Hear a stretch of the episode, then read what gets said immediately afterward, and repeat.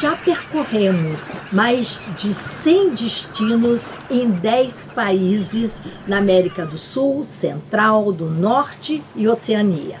E durante esses trajetos todos, pelos lugares que nós passamos, nós desembarcamos em praias, rios, mangues. E o que mais nos chocou em todos esses lugares, sem lugares que pisamos os nossos pés, é que nós não encontramos nem um lugar desses que não tivesse plásticos ou microplásticos.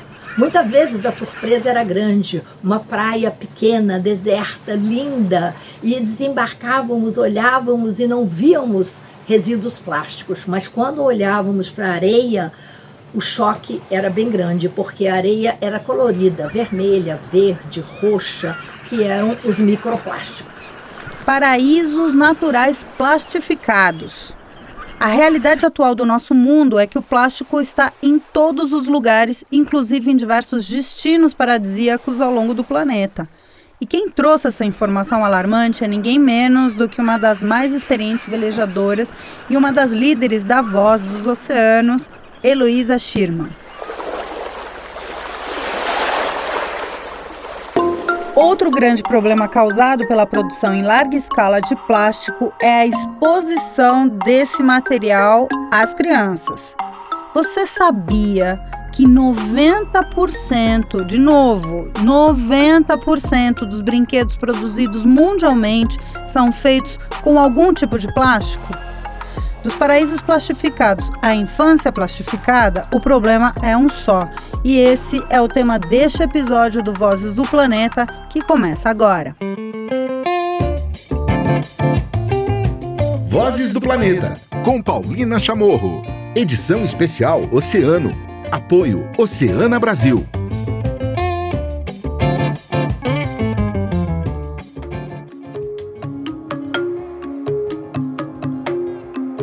Olá, eu sou Paulina Chamorro, está no ar o episódio 232 do Vozes do Planeta Podcast. Esta edição é a terceira e última feita em parceria com a Oceana Brasil em 2023. Como antecipamos no início do episódio, Aqui hoje vamos falar sobre duas consequências terríveis da produção e do consumo exacerbado de plástico: a poluição de paraísos naturais e a exposição das crianças a diversos produtos de plástico. O ano é 1984. Vilfredo e Heloísa Schirman, um casal de velejadores, deixaram Florianópolis, em Santa Catarina, junto com os três filhos, Wilhelm, David e Pierre, em busca de realizar o sonho de trocar a vida na terra pela vida no mar. Juntos, a família Schirman embarcou numa viagem pela costa brasileira, pelos oceanos Atlântico, Índico e Pacífico, até completarem a primeira volta ao mundo. Por um lado, um sonho de família foi realizado, por outro, se depararam com uma triste realidade. A poluição por lixo plástico está em todo lugar. No próximo abril de 2024, estaremos completando 40 anos de vida navegando pelos oceanos do mundo, incluindo três voltas às águas do planeta. Mas depois de navegar durante muitos anos, começamos a notar que havia um elemento estranho chegando nas praias, nos costões, nos mangues. Era o plástico. Gente, quando nós paramos na ilha de Henderson, no Oceano Pacífico, uma ilha que é tão distante que faz parte do triângulo do Ponto Nemo, o lugar mais distante de qualquer continente do nosso planeta e encontramos uma praia coberta de plásticos e grandes boias de petrechos de pesca. E de lá para cá só aumentou essa invasão de plásticos e microplásticos nas praias. Nós paramos na ilha de West Fayu em 2015 na expedição Oriente, também numa praia deserta maravilhosa e conseguimos é, entrar no atol e descemos na praia. E, novamente, um choque. Toda a tripulação não podia acreditar que em apenas 100 metros de praia nós recolhemos 10 lixos de 100 litros desses plásticos que estavam. A maioria garrafa PET, mas muitas sandálias, potinhos, é, garrafas de iogurte e por aí vai.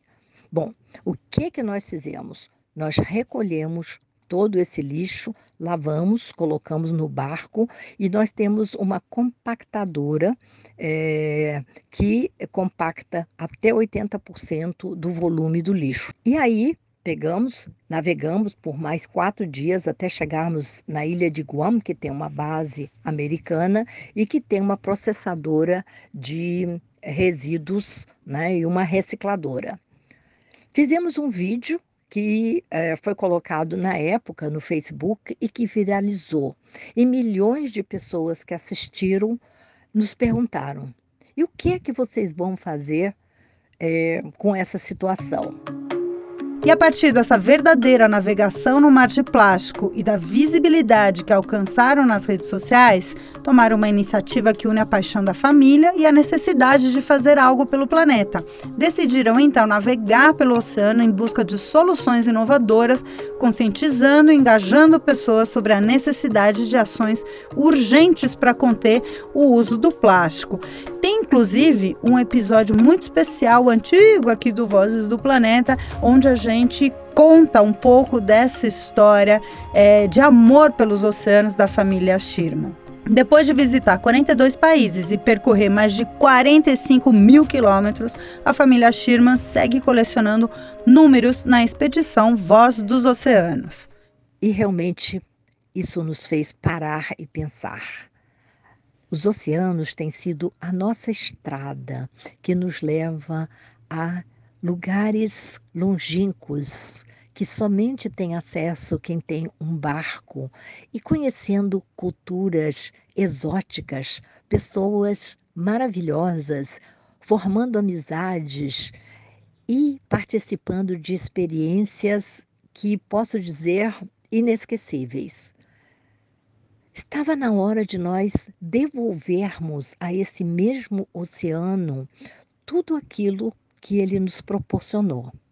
E foi assim que em 2016 voltamos ao Brasil e nos reunimos com pessoas que também estavam preocupadas com esse quadro dos nossos oceanos e criamos a Voz dos Oceanos. E foi a partir daí que a Voz dos Oceanos foi criada com essa missão de conscientizar as pessoas da importância que o oceano tem nas nossas vidas.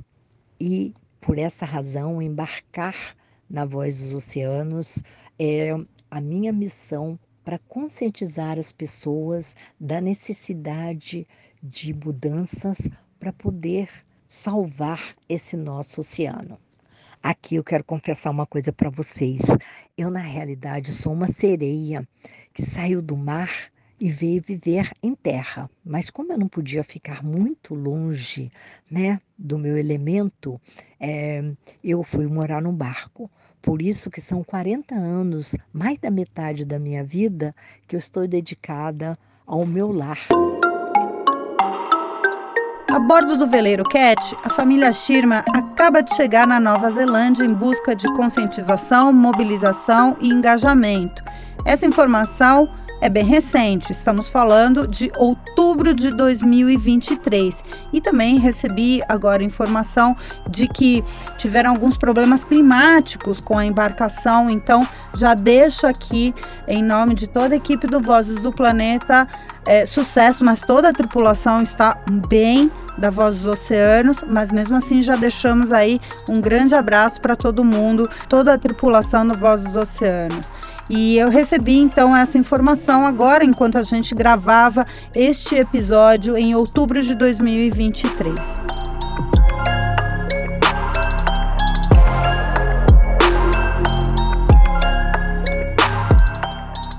Desembarcando do veleiro Cat e navegando agora rumo a um paraíso natural intocado brasileiro, o Atol das Rocas, é uma reserva biológica localizada no Atlântico Sul importante para a reprodução de aves marinhas e é um dos lugares com menor impacto humano do planeta.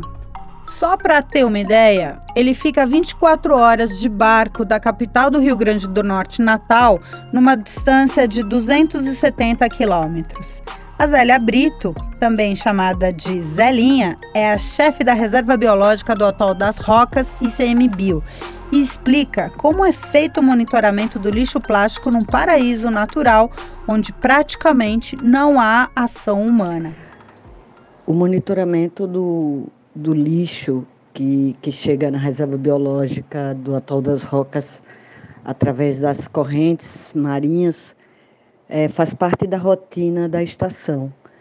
E isso já acontece desde a implantação em 1991.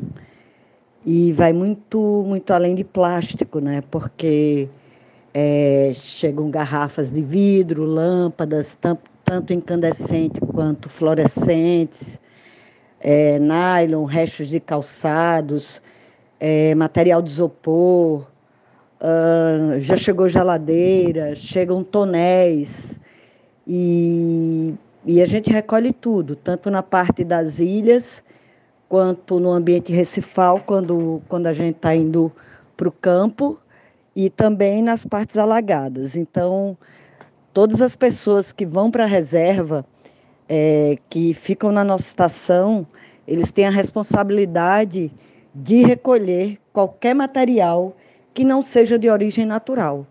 Porque não adianta ser só nós do ICMBio se as pessoas que vão para a reserva são pesquisadores. Então, tem que pensar é, no ambiente como um todo, não apenas dar importância à, à sua pesquisa.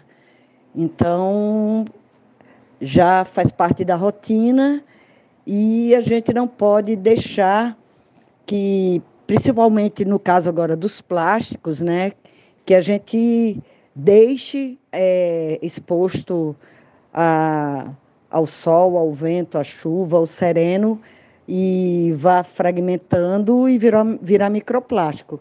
Então a gente prefere ter uma atividade de rotina e recolher todo esse material. Então, quando a maré começa a baixar, a gente já anda ah, nas ilhas para ver nas, nas linhas de maré pequenos fragmentos e também é, visualizar é, outros materiais que chegam inteiros, principalmente garrafa PET, mas não são só plásticos que chegam na reserva. E a gente recolhe tudo visível aos nossos olhos. O atol das rocas pode, portanto, servir de exemplo para outras áreas naturais protegidas e isoladas que estão imersas em lixo plástico?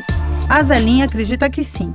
Eu, eu vejo a Reserva Biológica do Atol das Rocas como um exemplo enquanto unidade de conservação, né? enquanto área protegida, enquanto berçário de vida, vidas marinhas e insulares. E isso deveria fazer parte é, de todos os ambientes, não só os ambientes é, legalmente protegidos, não apenas os paraísos naturais brasileiros, mas todos os ambientes, inclusive é, o ambiente em que vivemos, né? E, e assim, é, não podemos esperar o Clean Up Day para fazer limpezas de praias, de lagoas, de rios, de, de dunas, de mangues e etc. Isso deve fazer parte da rotina de trabalho, seja governamental ou não governamental. Não adianta você proteger, vou dar um exemplo, uma praia é, que ocorre uma desova de tartaruga se você não faz atividades que, que limpam aquele ambiente que a tartaruga vai desovar e que 45 a 60 dias depois vão nascer centenas de filhotes. Então essa essa preocupação ela deve fazer parte da rotina de atividades, de ações e não esperar é, que seja uma ação anual porque o lixo chega todos os dias. Um cuidado diário com lixo plástico num ambiente como o Atol das Rocas tem um impacto direto na biodiversidade local. Como o cordão recifal é um berço de reprodução de aves marinhas, se não houvesse essa preocupação com o plástico que desemboca no atol, as consequências poderiam ser trágicas. No caso do atol, as aves marinhas, as aves elas brincam com penas, as aves jovens brincam com penas, com conchas, com, com ossos de animais. E se você deixar, elas vão brincar com plástico, elas podem engolir, podem morrer. Ela elas podem levar para o ninho para enfeitar o ninho. E isso não é isso não é conservação, né? Então a gente tem que pensar nisso tudo. E se você deixa, vai virar microplástico. Aí a gente não vê, aí o problema se torna maior ainda. Então o cuidado tem que ser diário, se não pode ser diário em alguns lugares, que, que seja semanal, que seja quinzenal, que seja mensal, mas não pode esperar é, que seja uma ação que aconteça apenas uma vez no ano, porque vai se acumulando, vai se espalhando, vai soterrando, vai fragmentando e vai poluindo cada vez mais. Você sabia que oito dos dez destinos mais visitados por turistas brasileiros são costeiros? Pois é, por isso que a gente está tratando desse assunto aqui neste episódio do podcast. E diferente do que ouvimos do exemplo do Atol das Rocas, os destinos turísticos costeiros recebem milhões de pessoas anualmente. E como é medida a relação entre o turismo e o lixo plástico?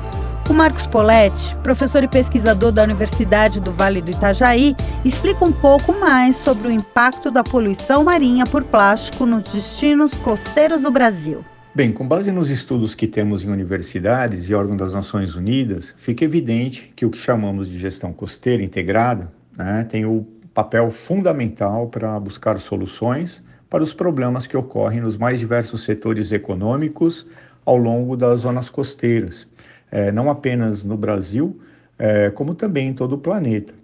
É, a zona costeira ela pode ser considerada como essa área de transição entre o mar e o continente e nessa região vivem atualmente cerca de 40% da população mundial. E ali também encontramos 25 né, das grandes megacidades do planeta. É, as megacidades são cidades com mais de 10 milhões de habitantes.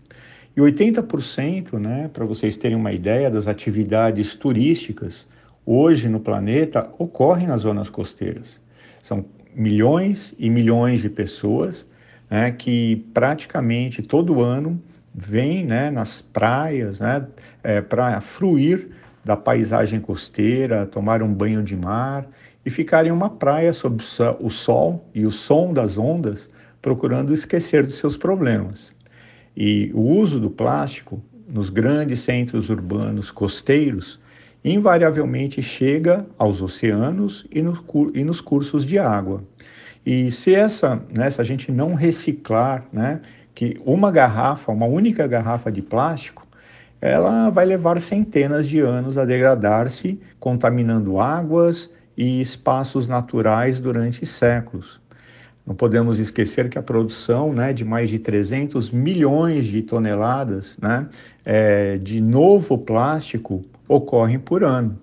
E isso, logicamente, está esgotando os recursos naturais e contribui também para a emissão de gases com efeito estufa que causam o aquecimento global. É, é importante também é, destacar que, segundo as Nações Unidas, atualmente é entre 75 a 199 milhões de toneladas de resíduos plásticos no oceano. E em 2016, entre 9 a 14 toneladas de resíduos entraram no ecossistema aquático, e também estima-se que até 2040, né, no entanto, esse número ele terá quase triplicado para 23 a 37 milhões de toneladas por ano. E os plásticos são os maiores e mais nocivos e mais resistentes dos lixos marinhos e representam pelo menos 85% né, dos resíduos presentes nos mares. Paraísos naturais contaminados por plástico afastam turistas. O professor também explica qual é o impacto econômico da poluição no setor de turismo. Bem, no que se refere aos paraísos naturais poluídos, né, esses afastam os turistas e excursionistas também, visto que, segundo estudos realizados por inúmeros pesquisadores, a preocupação com os impactos ambientais né, que se relacionam à produção de plástico, ela tem sido cada vez maior visto que a maioria dos produtos consumidos no ambiente litorâneo, no turismo litorâneo, é composta por algum material plástico. E destes, boa parte não é biodegradável e é descartada de forma inadequada, permanecendo no, no longo prazo na natureza. E esse descarte inadequado, ele se mostra um, um problema global, é, porque os plásticos eles viajam por longas distâncias tendo o oceano como seu destino final. E o uso do plástico ele é vantajoso, né, economicamente, porque são baratos, leves, funcionais, duráveis, mas eles são absolutamente danosos à vida selvagem, ocasionando a morte de espécies marinhas por ingestão e por seu aprisionamento. Só para a gente ter uma ideia, já estão sendo, já, já foram contabilizadas né, mais de 600 espécies afetadas né, por, é, em razão é, do plástico. Então, isso é uma questão muito grave na atualidade. Quais soluções podemos encontrar para sanar esse problema? O professor Marcos Poletti traz algumas sugestões para que o turismo reduza a emissão de lixo plástico no litoral brasileiro. Quanto às soluções, elas é, existem várias frentes. É, não apenas né, é necessário aumentar a consciência dos turistas que deveriam receber o maior número de informações nos grandes meios de comunicação, mas também é, é fundamental que ocorra uma maior pressão nas organizações e empresas turísticas a implementarem práticas mais responsáveis. Também são necessárias mudanças nas abordagens de quem viaja, é, bem como dos governos e instituições, para enfrentar a crise do, de plásticos e proteger a saúde humana e o equilíbrio ambiental. Os turistas, eles podem tomar medidas para reduzir a quantidade de lixo que geram e, ao mesmo tempo, em que economizam custos, né? É, e a questão central é, ao meu ver, mudar o comportamento. Né? Nós temos que diminuir drasticamente o consumo. E o esforço para reduzir a poluição plástica, ela não depende apenas de indivíduos. Nós temos que ter legislações mais fortes, né, para que elas possam ser logicamente mais eficazes para proibir, reduzir e eliminar gradualmente o plástico de uso único. E as proibições elas podem levar o setor turístico local, né, a fazer inovações, fornecer aos visitantes opções mais favoráveis ao meio ambiente e também educar os consumidores. No Quênia, por exemplo, a proibição dos plásticos de uso único, ele tem solucionado a catástrofe da poluição plástica. E a poluição, a proibição, ela melhorou o estado das praias e parques nacionais quenianos com a redução da poluição plástica visível. Então, é, essa é uma questão muito importante para ser discutida, né, refletida, e a situação ela é tão séria que nós devemos realmente rever a nossa relação é, com o uso do plástico, pois isso tem a ver exatamente com é, a nossa relação com o planeta e antes que isso seja tarde. Saindo dos paraísos naturais plastificados, das áreas naturais plastificadas, vamos abordar agora outra consequência dramática da produção insustentável de plástico. Uma pesquisa encomendada pelo programa Criança e Consumo do Instituto Alana trouxe dados inéditos sobre o impacto da publicidade infantil de brinquedos plásticos na saúde de crianças e no ambiente. O JP Amaral, gerente de Meio Ambiente, Clima e Biodiversidade do Instituto Alana, explica qual o impacto dessa exposição toda na saúde das crianças, com base nos resultados encontrados na pesquisa. Gente relatou né, 90% dos brinquedos produzidos mundialmente sendo de plástico. Tem algumas instâncias onde isso afeta a saúde das crianças. Primeiro, que a gente relata ali é que hoje boa parte desses brinquedos, para ter flexibilidade, maleabilidade, eles usam PVC, que trazem uma substância chamada fitalatos. E esses fitalatos são considerados tóxicos é, para o manuseio das crianças, né, principalmente ali com as crianças. É, e traz alguma série de riscos aí para a saúde delas, né, questão física é, e mental também. Segundo, em relação ao microplástico, que aí é um efeito indireto, né, pela deterioração do plástico é, em forma, seja na contaminação na água, no alimento, ou de outras formas, e a criança podendo ingerir também. Isso já foi comprovado, né, encontrado em, seja tanto na, na, nas crianças, como também até mesmo na placenta das mães. Então, desde antes da vida, é, é, o, a criança já está é, com essa presença das substâncias, que tem mostrado também uma série de problemas aí, é, de efeitos adversos aí para a saúde das crianças. Os principais aí. Agora a gente está olhando também um outro efeito que é a indústria do plástico, ela é muito dependente da, da indústria petroquímica, né? E por conta disso é um dos grandes emissores globais aí é, de gás de efeito estufa e de poluentes também, que aí afeta a saúde das crianças em várias outras esferas, seja nos impactos climáticos que acontecem para ela, como diretamente na poluição do ar e na contaminação da água. É, em principalmente comunidades próximas a essas indústrias. Né? Falando agora de impacto ambiental, qual a mensuração que o estudo Infância Plastificada alcançou nessa perspectiva? Bom, o estudo alcançou principalmente um dado da produção do Brasil uma projeção né, de que 2018 a 2030 teriam sido produzidos 1,38 milhão de toneladas de brinquedos plásticos é, só no Brasil e, e mais, tanto, mais 600 mil toneladas, se não me engano, são dados 600 mil toneladas é, de embalagens. Que aí é basicamente as embalagens, a gente está falando muito de embalagens é, descartáveis ou de uso único também, né, onde a criança basicamente abre ali o brinquedo e já descarta esse, essa embalagem. Problema dessas duas situações é que, por conta das misturas usadas para a produção desses brinquedos, é, dos tipos de plásticos, eles é, raramente são recicláveis. Né? O Brasil, como um todo, tem uma taxa de reciclabilidade muito baixa, mas em brinquedos isso é ainda maior. É, de acontecer, o que significa que todos os brinquedos produzidos até hoje ainda estão no meio ambiente ou em algum local, né? E, e, e agregado a isso, por serem plásticos mais rígidos ou mais resistentes, é, eles podem chegar a durar a 500 anos no ambiente, de modo geral. O JP Amaral também fala sobre como foi feita essa metodologia do estudo, desde a identificação do problema até a apresentação dos resultados. Bom, o estudo foi feito uma metodologia pelo grupo de pesquisa é, de Química Verde da UFSCar.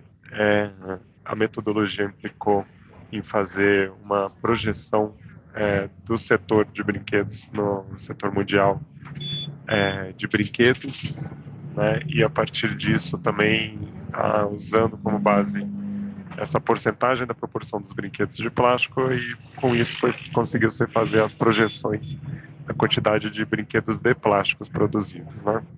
É, outra parte da metodologia também foi avaliar a publicidade dirigida às crianças do setor de brinquedos. Isso é um estudo que o próprio programa Criança e Consumo do, do Instituto Alana fez, que reconheceu que 71% da publicidade é, é de televisão, né, principalmente, é do setor de brinquedos. Então a gente também usou isso como metodologia, que foi um estudo de observação mesmo dos principais canais infantis e aí uma contabilização da quantidade de comerciais é, dirigido ao público infantil que era relacionado a brinquedos.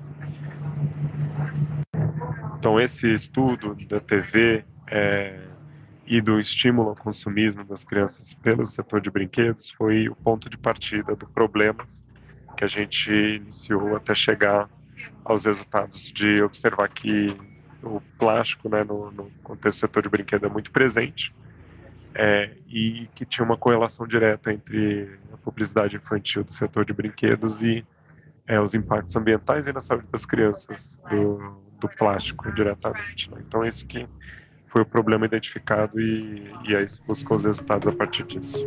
Bom, agora que a gente ouviu muito sobre o impacto ambiental e na saúde das crianças dos brinquedos feitos por plástico e também essa metodologia usada pelo estudo, qual a localização do Brasil na produção de brinquedos plastificados no mundo? JP Amaral traz um panorama se estamos em uma posição positiva ou preocupante. O que, que você acha? Bom, o Brasil ele representa 1% do setor de brinquedos, né, da produção de brinquedos do, do mundo.